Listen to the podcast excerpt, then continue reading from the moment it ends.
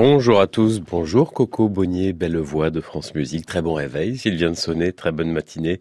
Si vous restez avec nous après Philippe Venturini et ses livres musicaux sous la couverture. Alors, ce n'est pas encore l'heure du jeu, mais pour s'éveiller les oreilles, je vous propose à l'aveugle notre première musique, assez peu connue, assez peu représentative de son auteur. D'ailleurs, même si ça et là, on reconnaît quand même des traits d'écriture, d'harmonie caractéristiques de ce grand compositeur. Allez jouer In Petto, une musique qui réveille, en tout cas, Génération France Musique, c'est parti.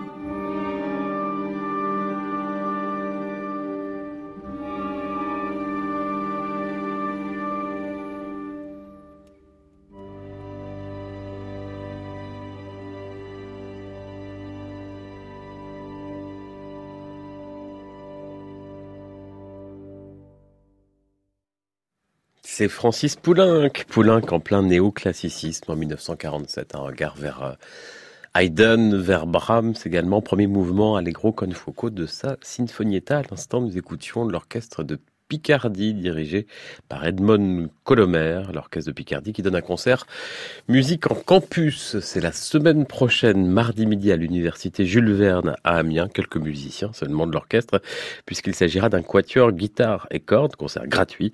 Et puis nous serons à nouveau dans les Hauts-de-France tout à l'heure à 8h20 à Beauvais pour la nouvelle édition de Pianoscope.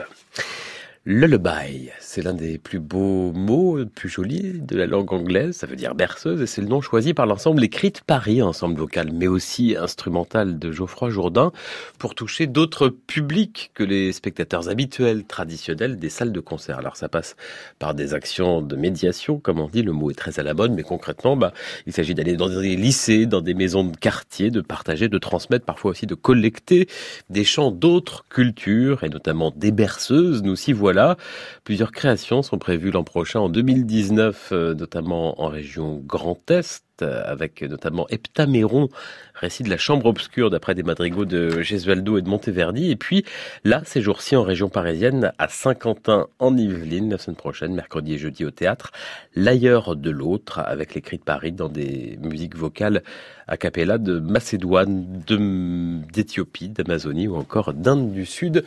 Voici des de Paris ce matin dans Génération France Musique qui chante Vivaldi qui l'eût cru.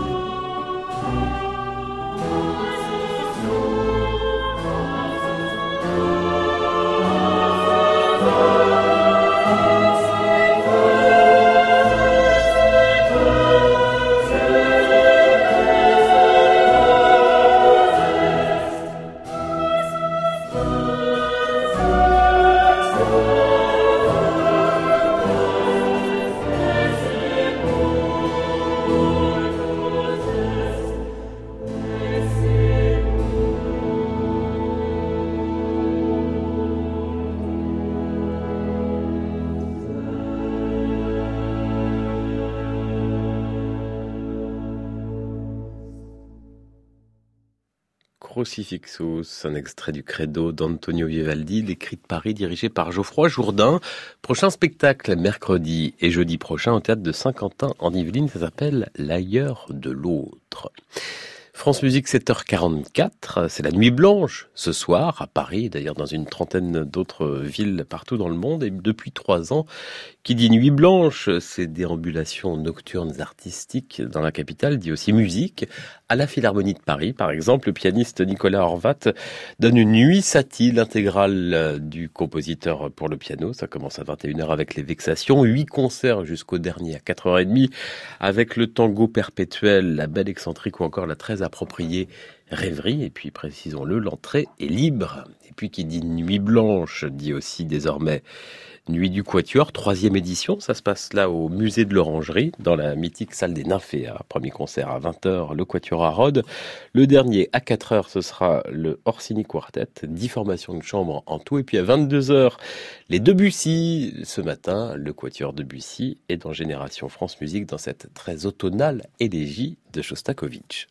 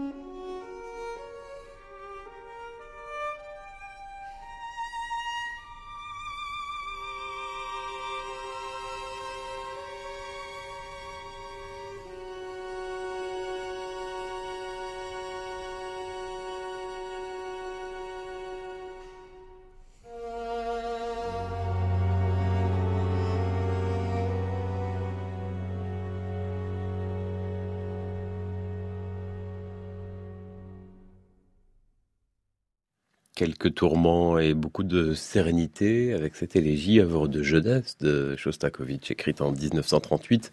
Avant même de son premier quatuor, il avait 32 ans et les lyricomanes auront reconnu un air de Lady Macbeth de Mnesque.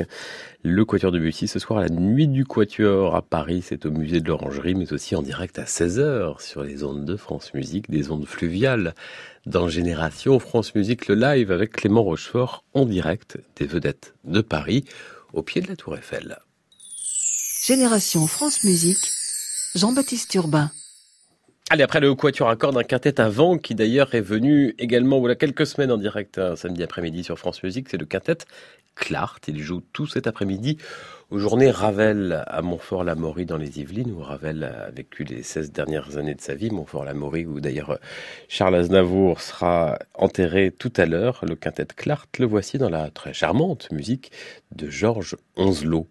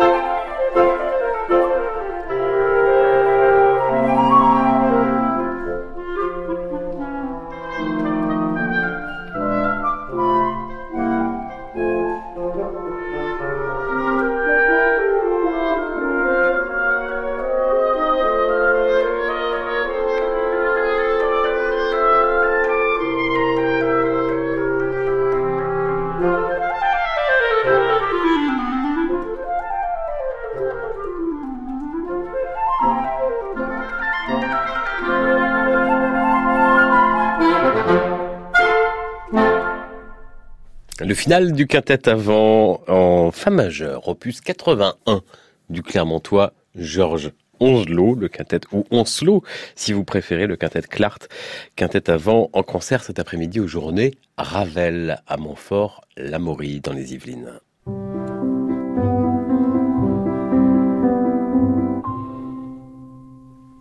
C'est avec les vents que l'on reste ce matin pour notre jeu à l'aveugle, le blind test, avec des livres aujourd'hui à gagner dans la collection J'aime la musique, la plume enchantée de Mozart, un livre et un CD écrit et raconté par Marianne Vourche. Vous pouvez d'ailleurs vous abonner à ses podcasts à Marianne Vourche, Histoire de musique sur francemusique.fr, spécialement conçu pour les enfants.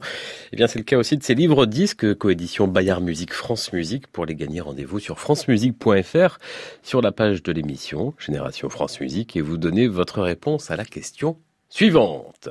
Comme chaque semaine, on joue avec l'espace concert de francemusique.fr où vous pouvez réécouter euh, en vidéo des concerts, des formations de Radio France, comme ici l'Orchestre Philharmonique de Radio France dans Mozart. Alors, ce n'est pas euh, ça qu'il faut trouver, non, vous allez entendre quatre instruments avant solistes. Lequel n'entend-on pas ici? Est-ce la flûte, le corps ou le hautbois? Flûte, basson, euh, flûte, corps, hautbois, pardon, flûte, corps, hautbois. À vous de jouer.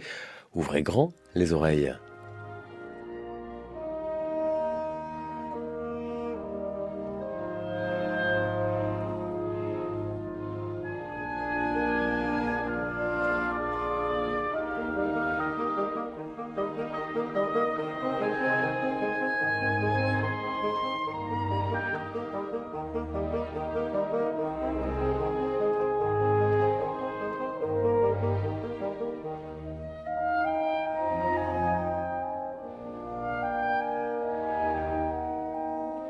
Lequel de ces trois instruments n'a-t-on pas entendu ici? Est-ce la flûte, le corps ou le hautbois?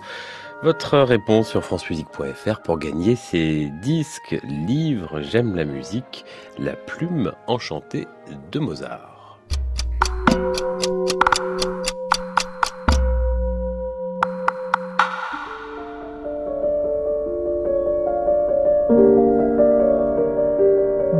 C'est Corinne Schneider. Je vous invite sur France Musique à écouter une émission entièrement consacrée à Jean-Sébastien Bach, à ses œuvres, à celles de ses fils, à ses contemporains et, et, et à tous ceux qui sont en quelque endroit ses héritiers. Rendez-vous tous les dimanches de 7h à 9h avec une cantate et de nombreuses découvertes ou sur francemusique.fr pour les lèvres tard.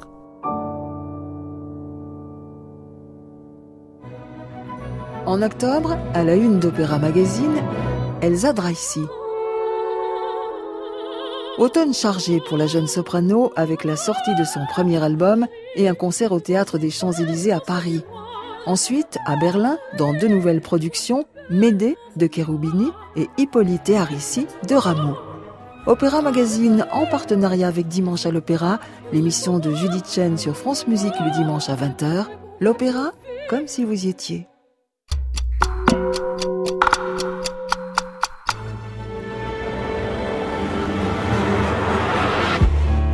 France Musique. France Musique. Vous allez l'adorer.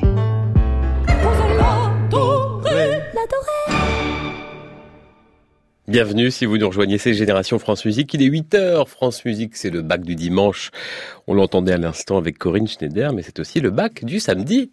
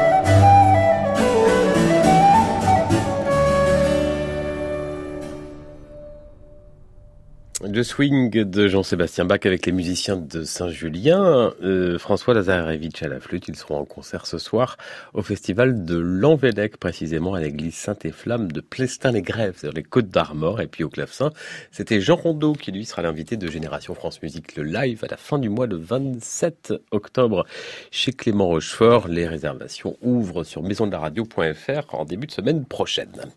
8h03, c'est l'heure de notre classique info week-end, les chroniques en doublé. Thierry Hillerito dans un instant, mais on commence avec la chronique internationale d'Antoine Pecker. Bonjour Antoine. Bonjour Jean-Baptiste, bonjour à toutes et à tous. Hola. Vous êtes ce matin à Madrid où la question culturelle s'est retrouvée au cœur même des premières semaines du nouveau gouvernement espagnol il est peu de le dire, la première affaire, pour ne pas dire scandale, du nouveau gouvernement socialiste de Pedro Sanchez a concerné justement la culture. C'était en juin dernier, Maxime Huerta, qui venait d'être nommé ministre de la Culture, a dû démissionner une semaine seulement après sa prise de fonction, la durée de vie la plus courte d'un ministre de toute l'histoire de la politique espagnole. Il a été remplacé par José Guerrao, l'ancien directeur du magnifique musée Reina Sofia. Si Maxime Huerta a dû démissionner, c'est parce qu'il était soupçonné de fraude fiscale. Or, Pedro Sanchez l'a dit, il défend pour son gouvernement la tolérance tolérance zéro pour éviter bien sûr les dérives du PP de Mariano Rajoy jusqu'alors au pouvoir, mais aussi plus largement pour combattre la corruption qui gangrène toute la société espagnole et notamment le monde culturel. Il y a bien sûr eu dans le passé, on s'en souvient, la gestion calamiteuse de la construction du Palau de las Artes de Valence, dans le sud du pays, dont le coût de construction a quadruplé, mais surtout, on n'est pas prêt d'oublier le dossier du Palau de la Musica, la magnifique salle de concert de Barcelone, magnifique pour son architecture, mais pas pour son fonctionnement. L'ancien président du Palau a été condamné à 9 ans de prison pour trafic d'influence et blanchiment d'argent. Ça n'arrive pas tous les jours hein, pour les patrons d'institutions culturelles. Le principe était simple, je prends quelques secondes pour le raconter. Une entreprise de transport distribuait des dons à la fondation du Palau de la Musica, qui se retrouvait ensuite en partie dans les caisses du CDC, le parti pro-indépendance. Et l'entreprise obtenait, elle, au final, de juteux marchés publics. 24 millions d'euros ont ainsi été détournés. Un scandale qui a éclaboussé à la fois le milieu culturel et la mouvance pro-indépendantiste. Ça, c'est le scandale, Antoine Pecker, mais la question catalane mobilise aussi des artistes. Et oui, nous sommes exactement un an après le référendum catalan et l'attention n'est pas retombée. Les artistes pro-indépendance ont donné de la voix, on s'en souvient. L'un des plus célèbres fut Jordi Saval, pour qui les revendications indépendantistes sont légitimes. Ce sont ses mots. Le violiste et chef d'orchestre catalan observe notamment que les réactions de Madrid contre l'autonomie de la Catalogne ont été bien plus violentes que ce ne fut le cas au Pays Basque, alors qu'il n'y a eu aucune action terroriste. Il y a aussi le compositeur Hector Parra, catalan mais vivant à Paris, qui prend fait et cause pour la Catalogne libre. De l'autre côté, à Madrid, on pointe le paradoxe que ces artistes pro-indépendance bénéficient très souvent de soutien financier de l'État espagnol. On voit aussi heureusement des symboles d'apaisement, comme la direction du Teatro Real à Madrid, qui a été confiée à Juan Matabosch, catalan qui est l'ancien patron du Lycéo de Barcelone. Et d'ailleurs actuellement, on peut voir à Madrid le Faust de Gounod, mis en scène par le catalan Alex Solé, membre de la Fura del Baus. Vous le voyez, des liens artistiques. Mais cette semaine, le climat s'est encore plus tendu politiquement. Le président sécessionniste catalan a menacé l'exécutif de lui retirer son soutien si d'ici un mois le gouvernement n'organisait pas les modalités d'un référendum d'autodétermination. C'est donc dans ce contexte que Manuel Valls se lance dans la campagne des municipales à Barcelone. On en a beaucoup parlé ces jours-ci. On se demande s'il sera ou pas sensible à la question culturelle, en rappelant que son ex-femme était la violoniste Anne Gravoin. Merci Antoine Pecker pour cette chronique internationale en partenariat avec la lettre du musicien. Et voici justement Valls, joué non pas par Anne Gravoin, mais par le catalan Jordi Saval. C'est le compositeur du XVIIIe siècle, Francesc Valls.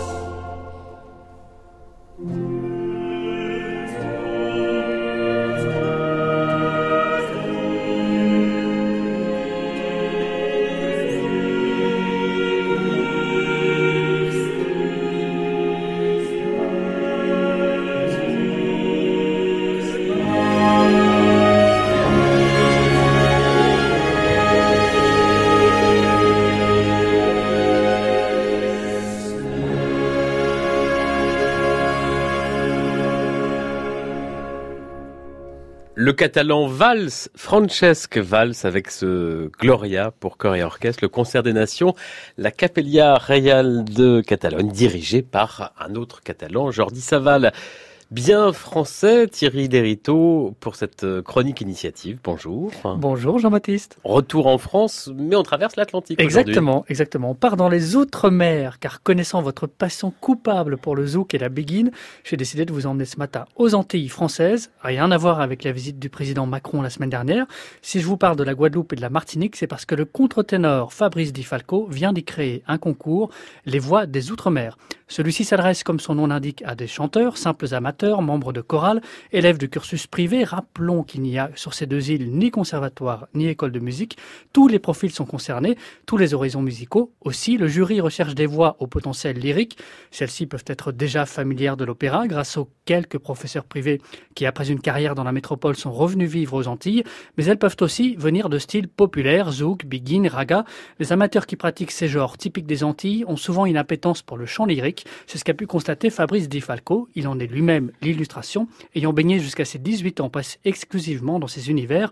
C'est une rencontre avec Barbara Hendricks qui lui fit prendre le tournant de l'opéra, et c'est ce même type de rencontre qu'il espère susciter avec ce concours, organisé avec les faibles moyens d'association Les Contre-Courants et des soutiens de dernière minute des ministères de la Culture et des Outre-mer, des pouvoirs publics ultramarins et de la Fondation Orange. Alors, combien Thierry a participé de candidats à cette première édition? En tout 150, Jean-Baptiste, une cinquantaine pour chaque région concernée, Martinique Guadeloupe, mais également l'île de France. Di Falco a en effet souhaité pour cette première édition que les ultramarins vivant en banlieue sans avoir accès à un conservatoire ou une école de musique puissent candidater. Ces prétendants sont répartis en deux catégories. Une catégorie de jeunes entre 16 et 20 ans, souvent vierges de toute expérience, mais parmi lesquels toutes les tessitures sont représentées, même des contre-ténors, et une catégorie plus avertie, entre 25 et 35 ans, de chanteurs qui rêvent déjà d'une carrière professionnelle au terme d'une série d'auditions, 10 aspirants seront retenus dans chaque région où ils participeront à deux semaines de masterclass gratuites. Ils y recevront les conseils des parrains du concours, parmi lesquels les chanteuses Karine Day, Nathalie Manfrino, Magali Léger, le pianiste chef de chant David Zobel ou encore le journaliste Richard Marté, rédacteur en chef d'Opéra Magazine. À la fin de ces masterclass, deux lauréats seront désignés. Ils se retrouveront le 26 janvier pour la finale nationale à Paris avec les lauréats des autres régions.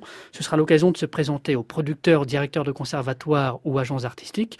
Les meilleurs d'entre eux se verront récompensés par une formation pour toute l'année 2019 avec en vue la préparation de plusieurs concours internationaux dont la prochaine édition des Voix Nouvelles. Et ça s'appelle donc Les Voix des Outre-mer. Exactement. Concours initié par Fabrice, par Fabrice Thierry Derito, merci pour cette chronique en partenariat avec l'hebdomadaire La Vie. Le dernier, je crois que c'est le dernier disque de Fabrice Di Falco chez Sony. Chez Sony, euh, ce mélange de baroque et de jazz. Alors il y a ceux qui aiment, ceux qui aiment moins. À vous de juger. Voici un air que vous connaissez forcément.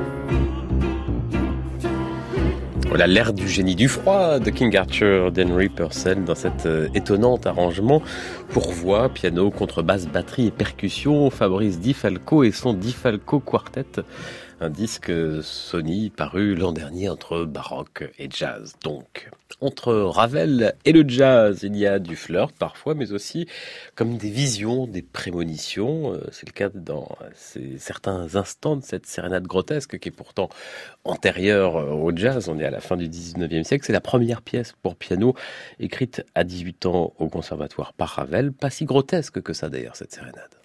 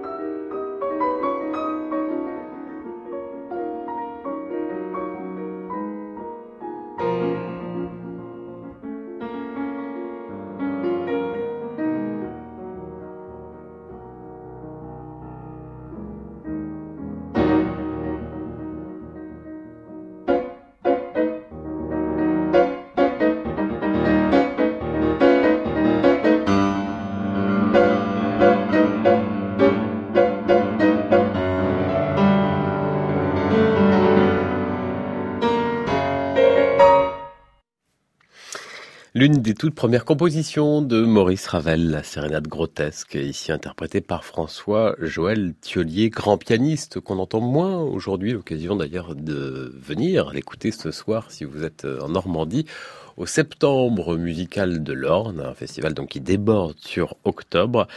Ce sera à Mortré ce soir à l'église Saint-Pierre. Mortré et son magnifique château d'eau, d'eau, haut, accent circonflexe bien entendu. Après Ravel, Gabriel Fauré sur France Musique.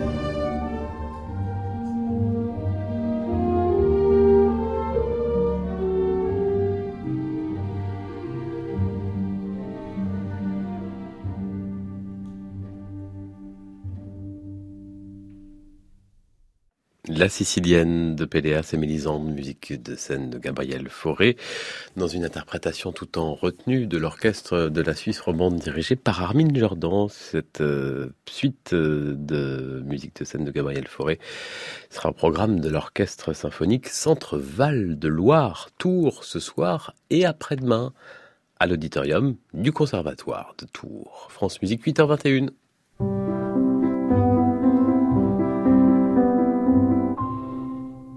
On part dans les Hauts-de-France à Beauvais. Bonjour Olivier Delamarre.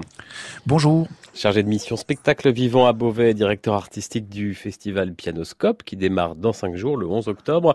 Vous êtes en duplex de France Bleu Picardie à Amiens, dans la Somme voisine. Avant d'évoquer Pianoscope, j'ai quelques questions sur la vie musicale à Beauvais. On est à moins de 100 km de Paris environ. Est-ce que elle ne souffre pas, cette vie musicale, de la proximité avec Paris?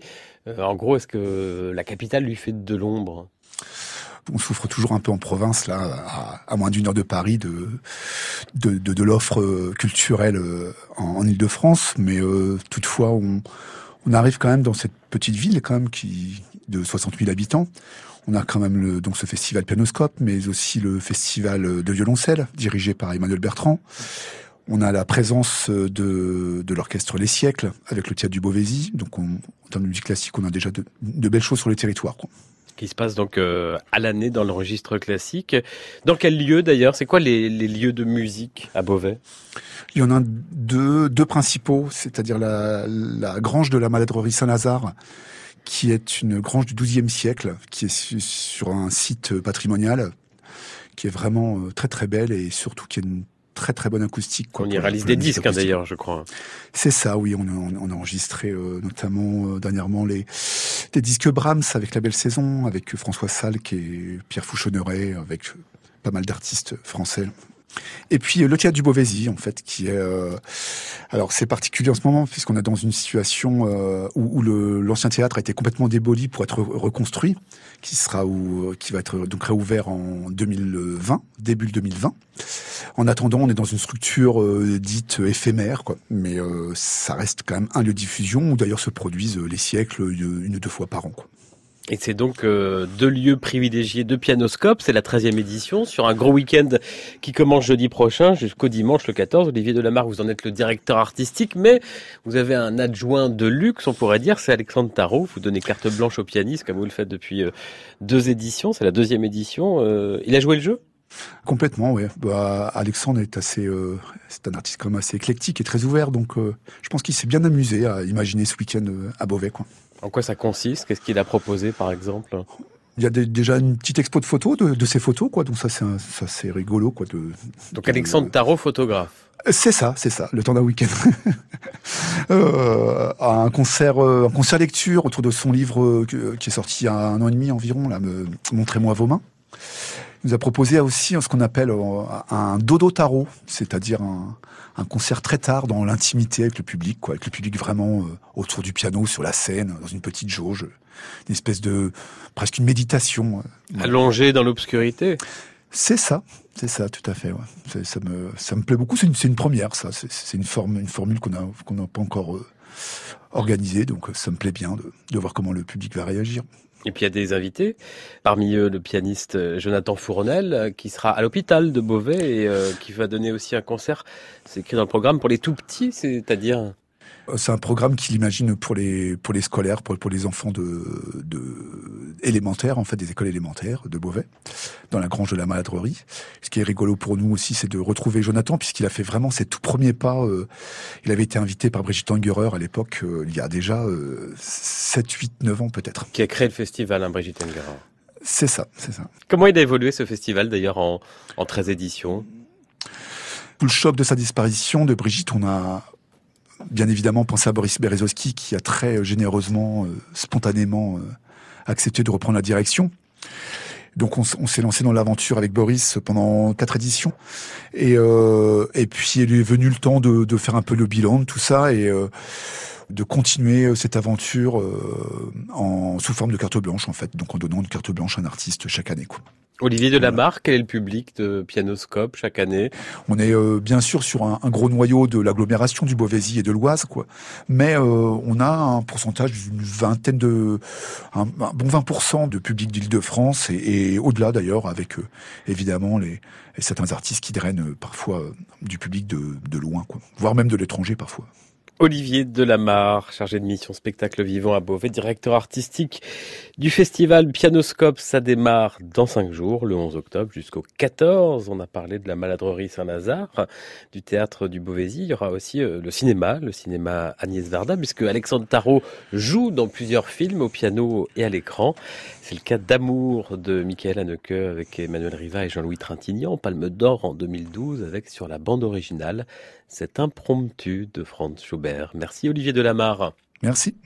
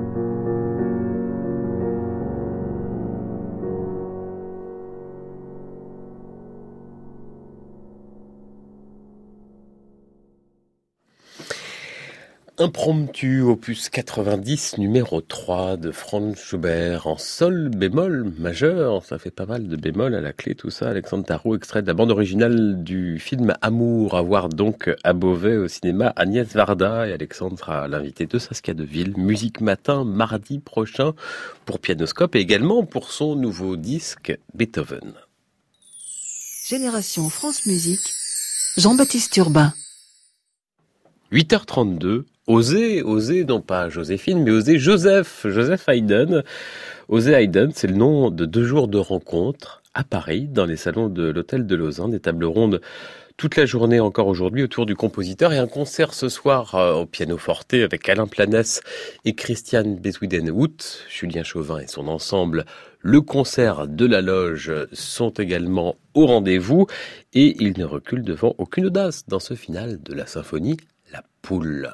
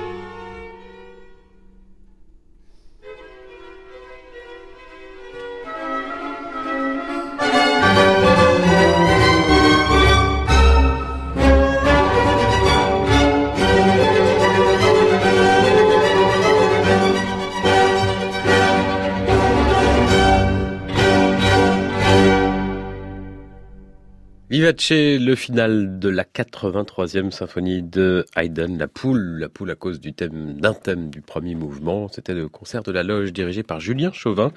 Julien Chauvin qui osera et qui jouera Haydn cet après-midi sur France Musique en direct à 16h dans Génération France Musique, le live en direct des vedettes de Paris au pied de la Tour Eiffel et au micro de Clément Rochefort. Et puis quelques heures plus tôt, à 11h. Il sera l'invité toujours en direct de Benoît du Tertre sur ces mêmes péniches vedettes de Paris sur France Musique, Mister Michel Legrand.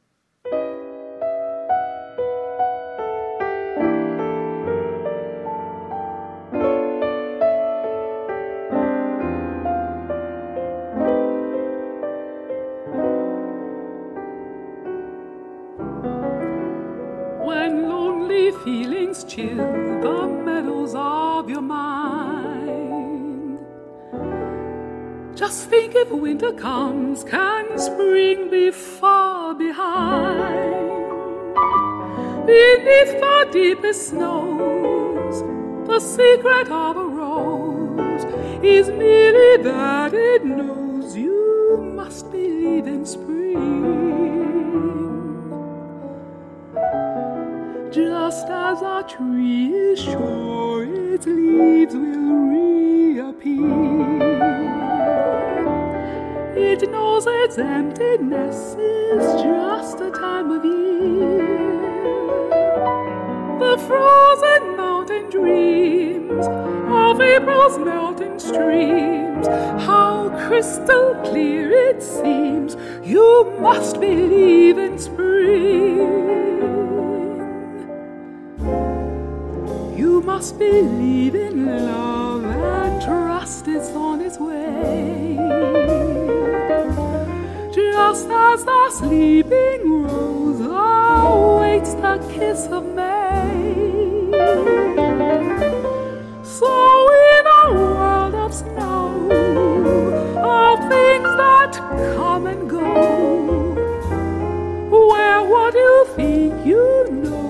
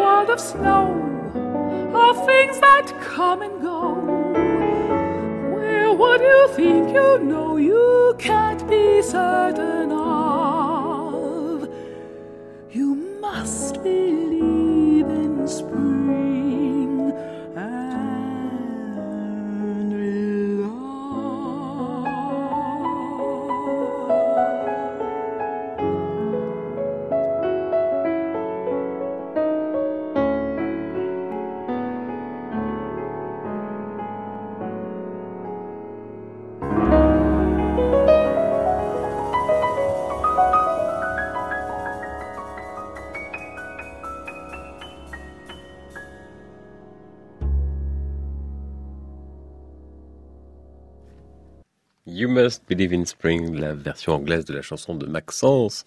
Des Demoiselles de Rochefort, une version que ne choisira certainement pas Laurent Valero demain à 19h dans Repassez-moi le standard. Laurent se penche sur les très très nombreuses versions de ce grand standard de jazz de Legrand. Il y aura certainement des surprises. Michel Legrand, invité exceptionnel également en direct à 11h de Benoît Dutertre sur France Musique. Et ici, ici, c'était l'une des rares grandes divas qui parvient à faire quelque chose de, en tout cas naturel de cette musique-là. C'est Jessie Norman en 2006 avec Michel Legrand au piano, Ron Carter à la basse et Grady Tate à la batterie. France Musique 8h42.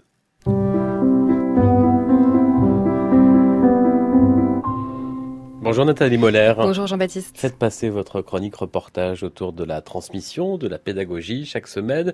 Il n'y a pas que les musiciens professionnels qui jouent en orchestre. Ce matin, vous nous parlez de musiques en scène, S-E-I-N-E, -E, un grand orchestre d'amateurs en scène car il répète chaque semaine au cœur de la capitale. Et c'est la rentrée pour l'orchestre Musique en scène. Après deux mois de vacances, les 40 musiciens reprennent du service. On se retrouve, on ressort son instrument et puis on révise discrètement les partitions qu'on n'a pas eu le temps de voir pendant la semaine. Et oui, parce que ces musiciens ne sont pas des professionnels, ils exercent à côté un autre métier parfois très prenant. Alors qu'est-ce qui les motive? Qu'est-ce qu'ils viennent chercher au sein d'un orchestre amateur? Premier élément de réponse avec Marie Altiste. Je suis consultante en ressources humaines. Pour moi, l'orchestre, c'est vraiment une façon de m'évader après le travail, de penser complètement à autre chose. Et euh, j'aime beaucoup l'idée de jouer en collectif. Donc c'est pour ça que j'ai voulu euh, rentrer dans un orchestre. Et c'est vrai qu'une fois qu'on est engagé au sein d'un groupe auprès d'un chef et d'autres musiciens, eh bien on se doit d'être assidu, impliqué, mais attention, il ne s'agit pas de le vivre comme une peine, au contraire. Alexandre est violoncelliste, il fait partie de Musique en scène depuis 8 ans. Je dirais qu'il y a une super ambiance et que le niveau musical est assez solide aussi, donc euh, ça fait un, bon équilibre en fait.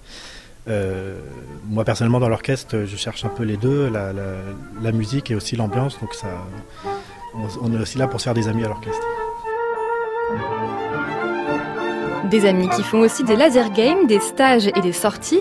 Et puis chaque jeudi soir après la répétition, il y a un rendez-vous incontournable, c'est le bar. Alors les laser games, vous m'expliquerez ce que c'est. le bar, je sais, mais c'est vraiment obligatoire Pas obligatoire, mais fortement conseillé pour la bonne et simple raison que quand on est assis au sein d'un orchestre, on peut très bien passer six mois sans parler aux autres. Et l'idée, c'est plutôt de se mélanger, d'accueillir les nouveaux autour d'un verre et de créer une forme de cohésion.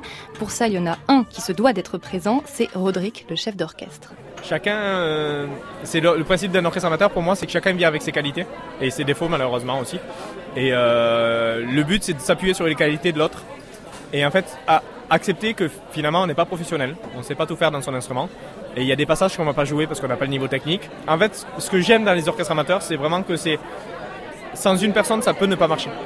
Et euh, parce que parce que cette personne-là, c'est la personne qui va guider ou où cette personne-là, en fait, typiquement, c'est juste une personne qui nous fait du bien, enfin, même sans parler musicalement, c'est une personne qui nous fait du bien humainement, et quand elle n'est pas là, en fait, on se sent pas rassuré. Et rassurer Jean-Baptiste, c'est le maître mot car beaucoup de musiciens ont en fait peur de ne pas être au niveau, de ne pas réussir à s'intégrer au groupe. Et c'est pour ça qu'à Musique en scène, il n'y a pas d'audition. Le recrutement se fait par entretien. Et par entretien, j'entends tout simplement conversation. Ensuite, à l'issue des premières répétitions, c'est à chacun de juger s'il a oui ou non envie de continuer l'aventure et s'il pense avoir sa place au sein de l'orchestre. C'est peu commun comme fonctionnement, mais tout de suite, la pratique musicale paraît plus accessible. Merci Nathalie. On trouve davantage d'informations sur l'orchestre Musiques en scène SEINE, donc sur francemusique.fr, sur la page de votre chronique. Faites passer à la semaine prochaine. À la semaine prochaine. La Canal de Sanson et Dalila, Nathalie de Saint-Saëns en répétition avec cet orchestre. Musique en scène, cette bacchanale, la voici, la voilà, avec le très professionnel Berliner Philharmoniker dirigé par Gustavo Dudamel.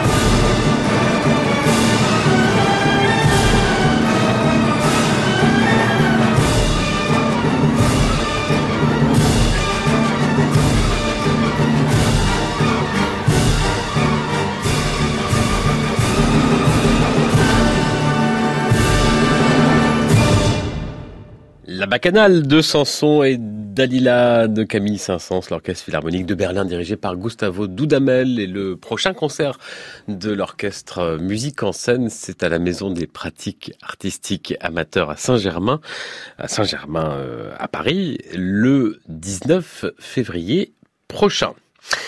8h53, leur premier pas, c'est notre rendez-vous chaque samedi matin qui plonge dans les archives de France Musique, les premiers concerts de certains grands artistes captés par Radio France. Hilariane joue dimanche 14, un récital pour violon seul à l'auditorium de la Maison de la Radio, c'est à 16h. La violoniste américaine est en résidence cette année à Radio France. Elle propose également d'ailleurs euh, la semaine prochaine à l'espace pédagogique de la Maison de la Radio un atelier pour les bébés. C'est à 10h, hélas complet. Alors elle n'était plus bébé, mais il y a 21 ans, en 1980, 1997, Hilary Anne n'avait pas encore 18 ans quand ce 12 octobre, toujours à la maison de la radio, elle jouait avec Nathalie Zou au piano le final de cette première sonate pour violon et piano de Beethoven.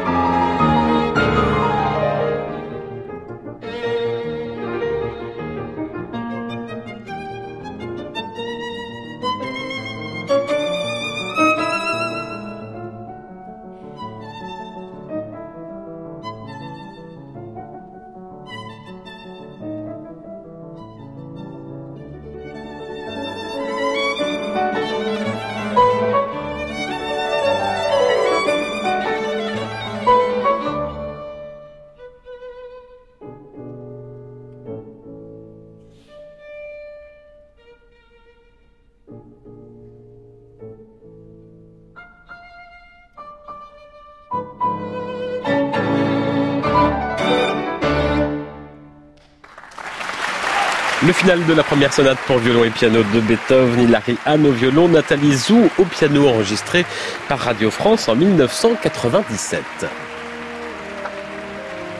Bravo à nos gagnants. La bonne réponse au jeu, c'était la flûte que l'on n'entendait pas dans cette symphonie concertante de Mozart. France Musique Génération. France Musique, c'est fini pour aujourd'hui. Merci à Xavier Atto, Alex Billard, Jean-Paul Lafavergès, Marie-Ferdinand, Pierre Tessier et Laurent Lefrançois.